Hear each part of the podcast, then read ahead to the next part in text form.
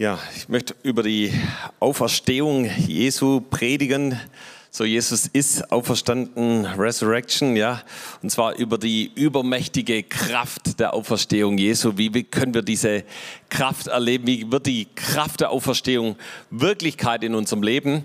Und äh, ja, ich muss ganz ehrlich sagen, ich bin ja auch in einem christlichen Elternhaus mit jede Woche Gottesdienst und so weiter groß geworden und man hört das eben so oft, ja, Jesus ist am Kreuz gestorben, Jesus ist auferstanden. Das ist irgendwie so normal, das habe ich nie irgendwo hinterfragt oder sowas, aber trotzdem ist es eine gewaltige Botschaft.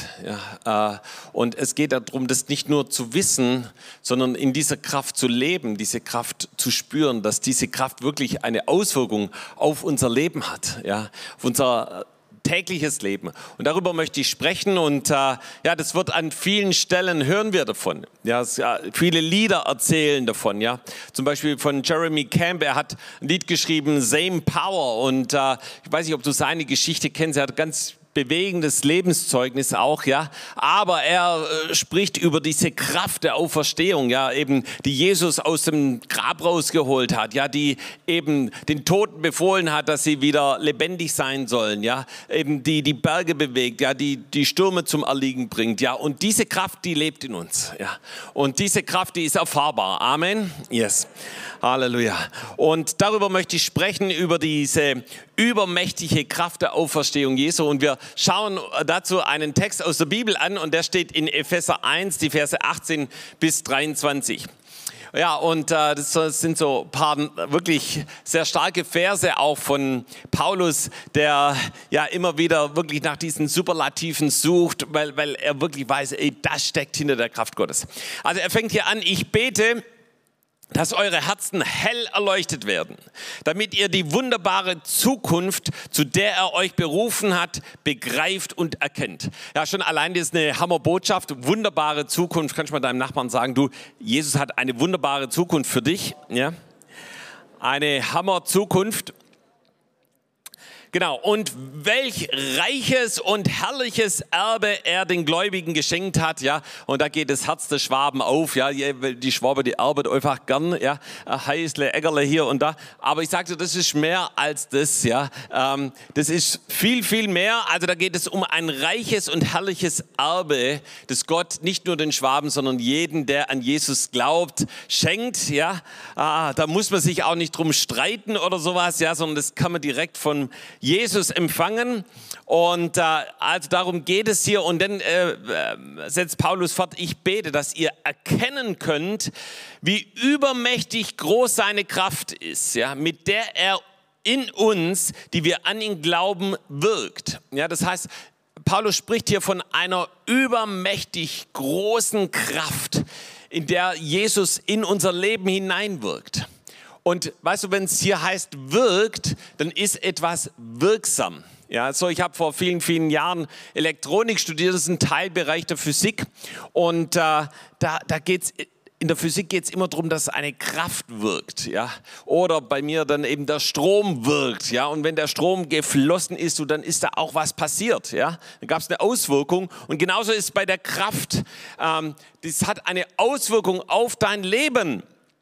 Es ist dieselbe und jetzt führt er hier fort, gewaltige Kraft, die auch Christus von den Toten auferweckt und ihm den Ehrenplatz an Gottes rechter Seite im Himmel gegeben hat. Ja, das heißt, wir sprechen hier von einer Kraft, die Jesus vom Tod zum Leben gebracht hat. Ja, das Grab konnte Jesus nicht festhalten, sondern eine Kraft, die aus dem Tod Leben hervorbringt. Und das ist diese gewaltige, übermächtige Kraft. So, du kannst die anderen Verse noch weiterlesen, eben was das für eine Auswirkung für Jesus bedeutet, dass er über alle mächtige Gewalten herrscht und regiert.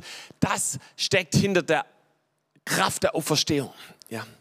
Und äh, wir wollen einfach jetzt mal dieses Wort ein bisschen genauer, dieses, diese äh, gewaltige Kraft, diese übermächtige Kraft hier anschauen. Und da gehen wir mal in das Griechische hinein. Und äh, äh, das kommt eben also von diesem Wort Hyperballo, übertreffen. Ja? Und es setzt sich eben einmal aus Hyper, also was wie über bedeutet, und Ballo wie werfen. Ja? Hat jetzt nichts mit einem Hund zu tun, ja? Äh, sondern mit werfen. Und es bedeutet darüber darüber hinauswerfen. Ja, also wenn irgendjemand wirft und was weiß ich, so ein Weitwurf, äh, Jesus wirft weiter. Ja. Und er übertrifft es, ja. Er überbietet es. Ja. Wenn äh, stell dir vor, bei einer Auktion, so heißt es eben hier, jemand aus dem Feld schlagen. Ja, du, das heißt, Jesus überbietet. So, wir hatten das vor kurzem in den Zellgruppen, so ein Gleichnis von einer Auktion, wie eben jemand das Doppelte geboten hat für, für jemand. Ja. Und äh, ich möchte dir sagen, Jesus bietet immer etwas drüber. Ja. Egal, was der Teufel bietet, ja, Jesus bietet mehr. Ja, Jesus ist mächtiger, Jesus ist größer. Er bietet dir wirkliches Leben an. Ja, da wo der Teufel dir ein falsches Leben vorgaukeln will, Jesus bietet dir wirkliches Leben an. Er übersteigt es. Und er hat eine Kraft, die übermäßig, überragend, außerordentlich, über die Maßen hinaus, überschwänglich, hervorragend, übersteigend, überreichlich ist. Das bedeutet die Kraft der Auferstehung. Ja, und dies, um die Tatsache dieser Kraft der Auferstehung geht es. Ja, ähm, und um diese Kraft der Auferstehung, da gibt es von dem ersten Tag, wo Jesus auferstanden ist, bis heute einen Kampf. Der Teufel will es nicht wahrhaben, Menschen wollen es nicht wahrhaben, dass Jesus auferstanden ist. Aber äh, es ist bewiesen, dass Jesus auferstanden ist. Ja, so wir lesen es im Wort Gottes. Über 500 Menschen haben ihn auf einmal gesehen. Und dieser Beweis ist, dass eben Jesus mehr ist als ein Revolutionär, ein Prediger, ein Religionsgründer, sondern dass Jesus auferstanden ist, Beweis, dass er der Sohn Gottes ist. Denn kein anderer hat den Tod überwunden. Niemand ist gestorben und von selber auferstanden. Jesus hat es getan. Seine Kraft hat ihn zum Leben gebracht. Er lebt, er ist real, er sitzt zur Rechten Gottes. Jesus ist lebendig. Amen. So, und wir beten einen lebendigen Gott an. Wir haben heute hier Jesus, den lebendigen Gott, angebetet. Ja, wir ehren keine toten Götter, sondern Jesus, der lebt. Und ihr lieben, Petrus predigt darüber. Und zwar, als er das allererste Mal das Wort Gottes weitergegeben hat nach der Auferstehung, Schon in seiner allerersten Predigt führt er einen biblischen und praktischen Beweis, dass Jesus wirklich auferstanden ist. Und den schauen wir uns ganz kurz an. Apostelgeschichte 2, 24 bis 32. Und da sagt er, doch Gott hat ihn aus den Schrecken des Todes befreit und wieder zum Leben auferweckt. Denn der Tod konnte ihn nicht festhalten. Und dann geht er jetzt weiter. Ich habe das äh, zitiert an einem Psalm, den ich hier so ein bisschen blau dargestellt habe. David hat über ihn gesagt, ich weiß, dass der Herr immer bei mir ist. Ich werde nicht mutlos, denn er ist mein, an meiner Seite. Deshalb ist mein Herz voller Freude und mein Mund voller Lob. Mein Körper ruht in Hoffnung, denn du wirst meine Seele nicht bei den Toten lassen. Du wirst nicht zulassen, dass dein Heiliger das Gra im, im Grab verwest.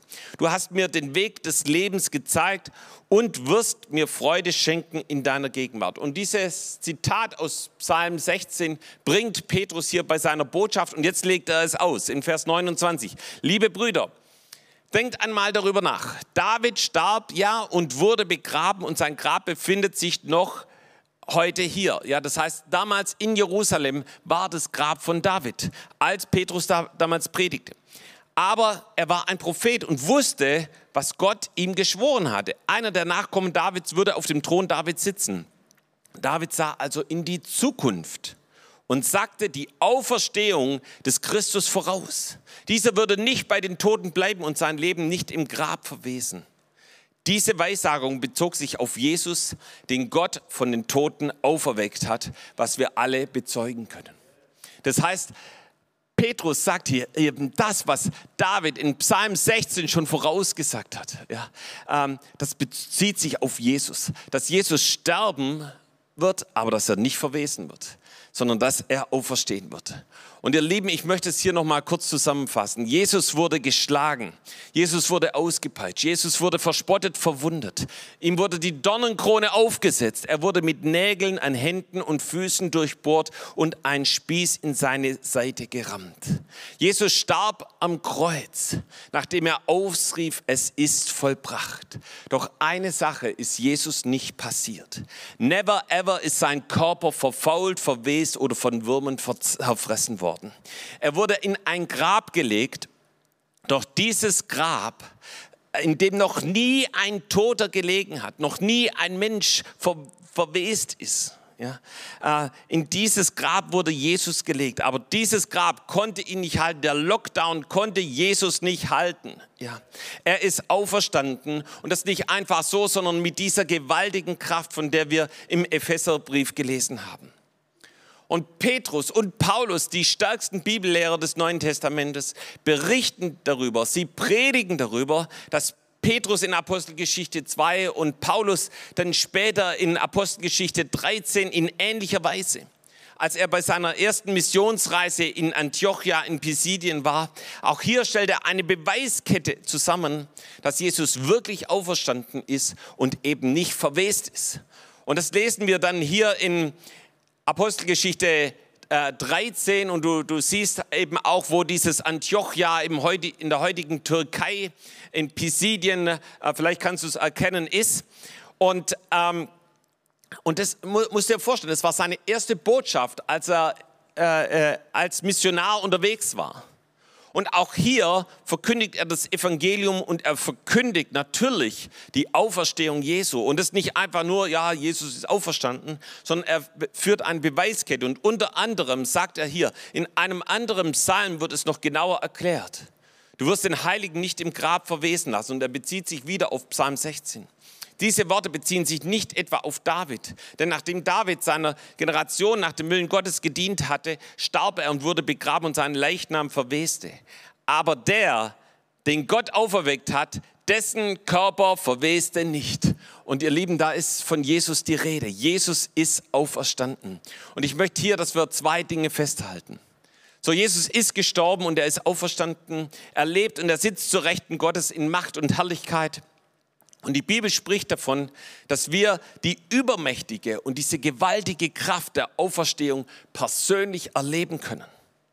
Jesus war zwar tot, aber er ist nicht verwest.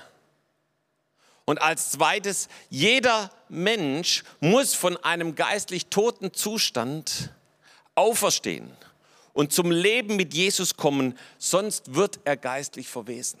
Weil diesen Prozess des Verwesens, den gibt es auch im geistlichen Bereich.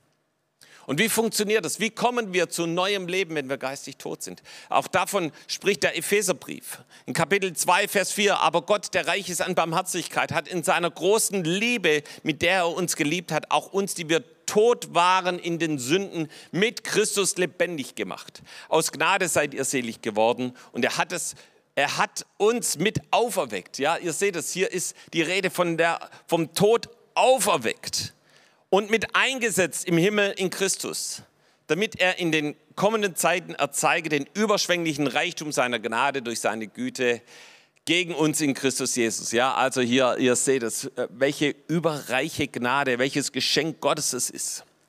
Und ihr Lieben, jeder, der geistig tot ist, fängt an zu verwesen.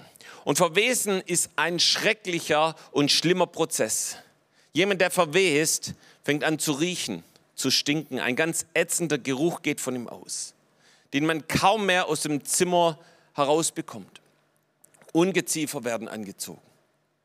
Und es ist schrecklich, wenn Menschen manchmal Wochen nachdem sie allein in ihrer Wohnung gestorben sind, aufgefunden werden. Oftmals eben wegen diesem stechenden Geruch. Aber was bedeutet dieses Wort Verwesung? Was meint die Bibel damit ganz genau? Wir schauen auch da ganz kurz ins Griechische. So, da ist von Diaptora, von Vernichtung die Rede. Also ein, ein viel krasseres Wort, als was wir hier lesen mit Verwesung. Und es bedeutet eben die Verwesung, die Zerstörung des Leibes durch den Verwesungsvorgang nach dem Tod. Und dann heißt es hier in mehreren äh, äh, äh, Wörterbüchern eben als Euphemismus für die Verwesung des Leibes. Und ich, ich fragte mich, was, was, ist, was bedeutet das denn? Habt den Begriff mal nachgeschlagen und da ist die Rede von einer Beschönigung, ja, von einem Hehlwort, von einer, und das ist ein sprachlicher Ausdruck, der eine Person, eine Personengruppe, ein Gegenstand oder ein Sachverhalt beschönigend, mildernd oder in verschleiernder Absicht benennt. Das heißt, man will das nicht so krass darstellen, wie das eigentlich ist. Wenn wir also über Verwesung sprechen, dann sprechen wir über ein Wort, das den eigentlichen Sachverhalt beschönigt, mildert oder verschleiert. Und Verwesung ist ein ernstzunehmender Prozess. Und das kann ich dir anhand eines Verwesungsprozesses eines Schweines zeigen. Und ich habe da ein paar Bilder rausgesucht aus Wikipedia. Und wenn du keine toten Tiere oder eklige Sachen sehen möchtest, dann schau bitte weg. Aber ich möchte das in, in dir zeigen, weil wie, wie krass dieser Verwesungsvorgang ist. Und vielleicht das erste Bild. Ja, das ist ein Schwein, wenn es stirbt, dann sieht es ungefähr so aus. Aber nach ein paar Tagen äh, nach vier Tagen etwas aufgequollen. Dann nach acht Tagen siehst du schon, wie das Ungeziefer an ihm nagt. Und dann nach elf Tagen und letztendlich hier nach 39 Tagen ist fast nur noch das Skelett sichtbar. Und das Übertragen auf unser geistliches Leben kann dramatische Folgen haben. Das heißt, was Jesus an überwältigender Auferstehungskraft in unserem Leben freisetzen möchte, geht voll in die andere Richtung. Und woran kann man jetzt erkennen, dass man sich in einem geistlichen Verwesungsprozess befindet? Oft hat es mit Entmutigung zu tun. Ja. Es ist, äh, wenn du Entmutigung Raum gibst in deinem Leben, dann ist es wie, wenn was abstirbt. Oder wenn du in Selbstmitleid gefangen bist, genauso auch. Es ist wie eine lähmende Fessel. Oder du hast keine Freude mehr am Gebet, am Bibellesen, an dem, was Gott dir anvertraut hat. Du fängst an, das zu vernachlässigen. Oder du hast schon lange nicht mehr Jesus bezeugt und du brennst nicht mehr dafür, dass das Evangelium sich ausbreitet, dass du Zeugnis gibst, dass du äh, eben für, für Gott brennst. Oder du lebst in unbereinigter Schuld und Sünde. Das sind, können so Kennzeichen sein von Verwesung. Und die Bibel spricht auch ganz konkret darüber. Und wir wollen uns da mal so ein paar Kennzeichen anschauen. Die, das erste ist in Sprüche 10, Vers 7, da ist von dem Gottlosen die Rede. Ja. Da heißt es, das Andenken des Gerechten bleibt im Segen, aber der Name der Gottlosen wird verwesen. Ja. So, hierzulande ist es vielen ja egal, ob sie Stefan, Andreas oder Matthias heißen. Ja, denken wir, ja, ist einfach ein Name. Ja. Aber so im Jüdischen hat der Name eine ganz, ganz große Bedeutung. Man merkt es auch schon allein am Namen Gottes, ja, dass wir den Namen Gottes ehren sollen, anbeten sollen, ja, ihn damit preisen sollen. Das heißt, es steht für etwas. Und zwar steht der Name für die Identität und die Persönlichkeit einer Person. Und eben der Gottlosen Name wird verwesen. Das heißt, da wo Menschen ohne Gott leben, dann hat es eine Auswirkung auf ihre Identität, auf ihre Persönlichkeit. Sie, sie werden sich nicht entfalten können, sondern es wird kaputt gehen und weiter sich zersetzen. Und deshalb ist es so wichtig, da wo wir Jesus noch nicht kennen, dass wir zu ihm kommen und dass wir nicht zu den Gottlosen gehören, sondern zu den Gerechten, wie es eben hier heißt. Das Andenken des Gerechten bleibt im Segen, dass wir unter diesem Segen, unter der Auferstehungskraft Jesu bleiben. So ein zweiter Punkt, äh, eben was diesen Verwesungsprozess, diesen Zersetzungsprozess anstoßen kann, ist ein Leben in Sünde. Wir lesen das in Römer 6, Vers 23. Der Lohn der Sünde ist der Tod, aber dann eben andersrum, das unverdiente Hammergeschenk Gottes dagegen ist das ewige Leben durch Christus Jesus, unserem Herrn. Ja. Hey, und du siehst hier, wie Sünde immer zum Tod und zur Verwesung führt. Und genauso in 1. Mose 2, Vers 7, ja, ähm, wo Gott ein Gebot gibt. Ja, wenn du dieses Gebot übertrittst, an, denn an dem Tage, da du von diesem Baum isst, ja, musst du des Todes sterben. Da gibt es eine Auswirkung von Sünde und das ist der Tod. So, wir gehen weiter zu dem verlorenen Sohn. Auch da ist die Rede von Tod und Verwesung. Ja, als der Sohn zurückkam zum Vater, sagt der Vater, denn mein Sohn hier war tot und ist ins Leben zurückgekehrt. Er war verloren, aber nun ist er wiedergefunden und ein Freudenfest begann. Ja, für was steht dieser verlorene Sohn?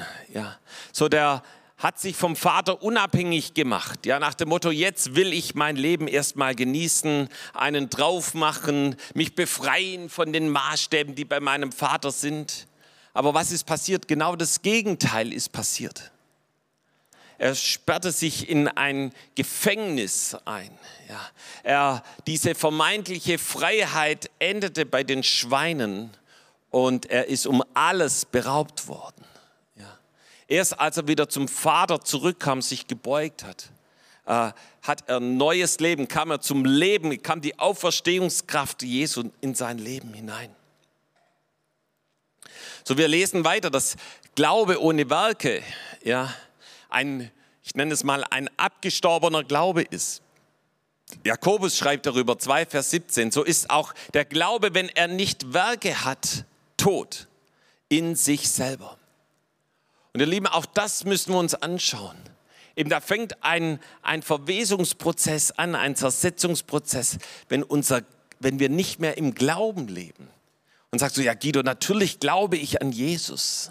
Ja, aber wie ist es? Gibt es Situationen in deinem Christsein, wo du Jesus wirklich brauchst, wo, wo du sagst, ja, ich lasse mich von ihm herausfordern, ich bin bereit, Schritte zu gehen, auf Dinge zuzugehen, wo ich sein Eingreifen hundertprozentig brauche? Oder ist das Höchste und Liebste, dass in deinem Leben alles geregelt, geplant und du bis ins hohe Alter abgesichert bist? Hey, das mag gut und schön sein und auch ein Segen sein. Aber ist dein Glaube lebendig? Lebst du im Glauben? Ja. Suchst du die Herausforderung? Ja. Wo ist der nächste Schritt aufs Wasser, wo du hundertprozentig auf den Herrn angewiesen bist? So, ich hatte diese Woche die neunte Stunde äh, moderiert mit, und wir hatten Philipp und Daniela als Gäste aus äh, Ecuador, Philipp und Daniela Biesecker, und sie erzählten, wie Gott sie freigesetzt hat. Ja?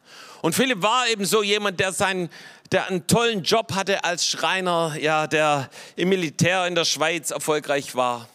Und es lief, und er ist auch sonntags in den Gottesdienst gegangen, das gehörte irgendwie dazu, aber, aber sein Leben hatte keinen Inhalt. Und dann hat Gott zu ihm gesprochen, Bibelschule. Und er hat gesagt, okay, ich werde es machen. Und Gott hat ihn direkt hier nach Tübingen zur TSM geführt. Und dann hat er die TSM gemacht, anschließend die TSM 2 und ist freigesetzt worden als Missionar. Genauso Daniela war auf einer Konferenz und sie sagte, sie hörte die Schreie der Kinder, sie konnte sie hören. Und dann kam ein Wort von vorne, und wenn jemand hier die Schreie der Kinder hört, dann bist du berufen, Gott will dein Leben haben. So hat sie sich bekehrt, ihr Leben Jesus gegeben, kam nach Tübingen und hat hier auch die TSM gemacht und sich freisetzen lassen nach Südamerika. Und ihr Lieben, heute sind sie, haben sie eine Gemeinde aufgebaut, wo jetzt schon die Gemeindeglieder Zeugnis geben, wie Jesus ihr Leben komplett neu gemacht haben. Ja, so das ist ein lebendiger Glaube. Ich lasse mich herausfordern. Ich gehe an den Ort, wo Gott mich haben möchte. Und es muss nicht unbedingt die Mission sein oder der vollzeitige Dienst. Das kann es sein. Ja, aber eben die Frage ist, wo brauchst du Gott in deinem Alltag? Wo, wo ist dein Glaube lebendig?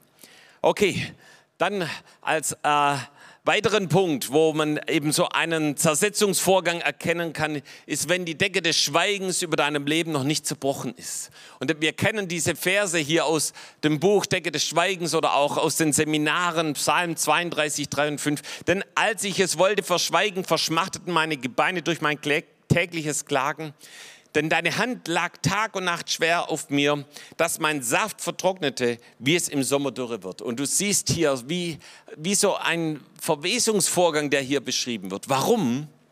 Weil David schreibt, also ich wollte meine Sünde verstecken. Ich wollte, ich wollte es irgendwie unter den Tisch kehren. Ich wollte das Gras drüber wechseln. Ich wollte nicht mehr drüber sprechen. Ja. Aber es ging ihm schlechter und schlechter und schlechter. Und darüber spricht die Bibel. Wenn wir über Schuld und Sünde, egal ob es in unserem eigenen Leben ist oder bei unseren Vorfahren, Vater, Mutter, Großeltern, Urgroßeltern, heißt es, diese Decke zu durchbrechen. Und ihr Lieben, da wird eine Auferstehungskraft freigesetzt. Das ist das, was wir diese Woche an Yom HaShoah erlebt haben, was wir hier gerade gehört haben in diesen Zeugnissen. Ja, wie auf einmal sich Herzen äh, zusammenbinden und geheilt werden, wie wir das erlebt haben. Ja? Äh, und das gebraucht Gott. Und nichts in aller Welt räumt Schuld und Sünde weg, nur wenn sie durch das Bekenntnis eben mit dem Blut Jesu reingewaschen ist, mit der Bitte um Vergebung. Und äh, ja, wir haben das erlebt, wie, wie wirklich Gott in dieser Woche Zeichen und Wunder getan hat. Und es gibt noch einen weiteren Vers, der, den ich in dieses Thema hier mit einbinden will. Und das ist Matthäus 24, Vers 28. Und da heißt es, wo das Aas liegt, da sammeln sich auch die Geier. Ja. Und die, dieses Bild kennt man bestimmt aus irgendwelchen Spielfilmen, ja, wo ein Tier so am Verenden ist und man sieht eben schon die Geier kreisen drum und warten drauf, bis es stirbt und sich draufstürzen. Und, ähm, und das ist so ein Bild davon. Was will Gott damit sagen? Kann es sein, dass das Aas verweste Menschen sind, die nicht bereit waren, ihre Schuld und die Schuld ihrer Vorfahren zu bekennen und Buße zu tun? Ja. Und gerade in dem, in dem Text, in den Versen davor, da, da warnt uns Jesus davor. Eben auf falsche Christusse und vor falschen Propheten. Kann es sein, dass diese Geier das Gericht Gottes ist? Ja, Pandemie, so wie wir es gerade hier auch erleben. Aber welche Bedeutung hat jetzt diese übermächtige Kraft der Auferstehung für uns heute? Und auch das wollen wir uns anschauen. So, durch die Auferstehungskraft Jesu werden wir auferstehen, so wie der verlorene Sohn. Wir können das nochmal in Kolosser 2, Vers 12 nachlesen. Ja, mit ihm seid ihr begraben worden durch die Taufe. Mit ihm seid ihr auch auferstanden durch den Glauben aus der Kraft Gottes, der ihn auferweckt hat von den Toten. Ja, und die Taufe, ihr Lieben, das ist ein, ein Hammerbild, ja, dass wir genauso begraben werden, wie Jesus begraben ist und auferstehen zu neuem Leben. Und ach, ich erinnere mich so gerne an unsere Taufen hier, ja, wo wir Menschen getauft haben. Und da ist so eine Siegesstimmung, so eine, die Auferstehungskraft Gottes im Taufbecken zu spüren. Ja. Hey, wenn jemand sein altes Leben niederlegt und sagt, so, mein altes Leben ist gestorben, ich habe damit nichts mehr zu tun. Und dann steht jemand auf, ja, auferweckt von den Toten und in ähnlicher Weise lesen wir es in Römer 6, Vers 4. Da haben wir neues Leben, ja, eben auch hier durch die Taufe in den Tod getauft äh, und dann eben wie Christus auferweckt ist von den Toten durch die Herrlichkeit des Vaters, auch wir in einem neuen Leben wandeln. Das heißt, Jesus spricht, dass du ein komplett neues Leben hast. Wenn du sagst, hier mein Leben, das ist noch ziemlich gleich wie das davor, dann, dann stimmt was nicht. So, ich kann das von meinem Leben sagen, Jesus hat mein Leben komplett neu gemacht. Ja. Das hat mit meinem alten Leben nichts mehr zu tun. Das hat auch mit meinem religiösen Leben nichts mehr zu tun. Und ich bin so dankbar. Halleluja. Hey, wir brauchen nicht mehr in Religiosität stecken bleiben. Da gibt es die Kraft der Auferstehung. Ja, durch die Auferstehung haben wir neues Leben, komplett neues Leben. Durch die Auferstehung Jesus sind wir von neuem geboren. Auch darüber spricht die Bibel in 1. Petrus 1, Vers 3. Ja, der uns wiedergeboren hat, heißt es hier, zu einer lebendigen Hoffnung durch die Auferstehung Jesu Christi von den Toten. Und Wiedergeburt heißt, dass du in eine neue Sphäre, in eine neue geistliche Welt Einblick hast. Dass du auf einmal die Stimme Gottes hörst, dass du weißt, ich bin gerettet und mich kann niemand mehr aus der Hand Gottes reißen dass du weißt, dass du Frieden mit Gott hast. Hey, das ist die die Perspektive für unser Leben im Hier und Jetzt, auch während dieser Pandemie. Und es ist eine Perspektive bis in den Himmel, ja, bis hin zur Auferstehung von den Toten. Und das letzte, die Frage, was ist denn jetzt diese Kraft der Auferstehung? Worum geht es hier? Und die Antwort liefert uns Römer 8, Vers 11. Und da heißt es, der Geist Gottes, sag mal, der Geist Gottes der Jesus von den Toten auferweckt hat.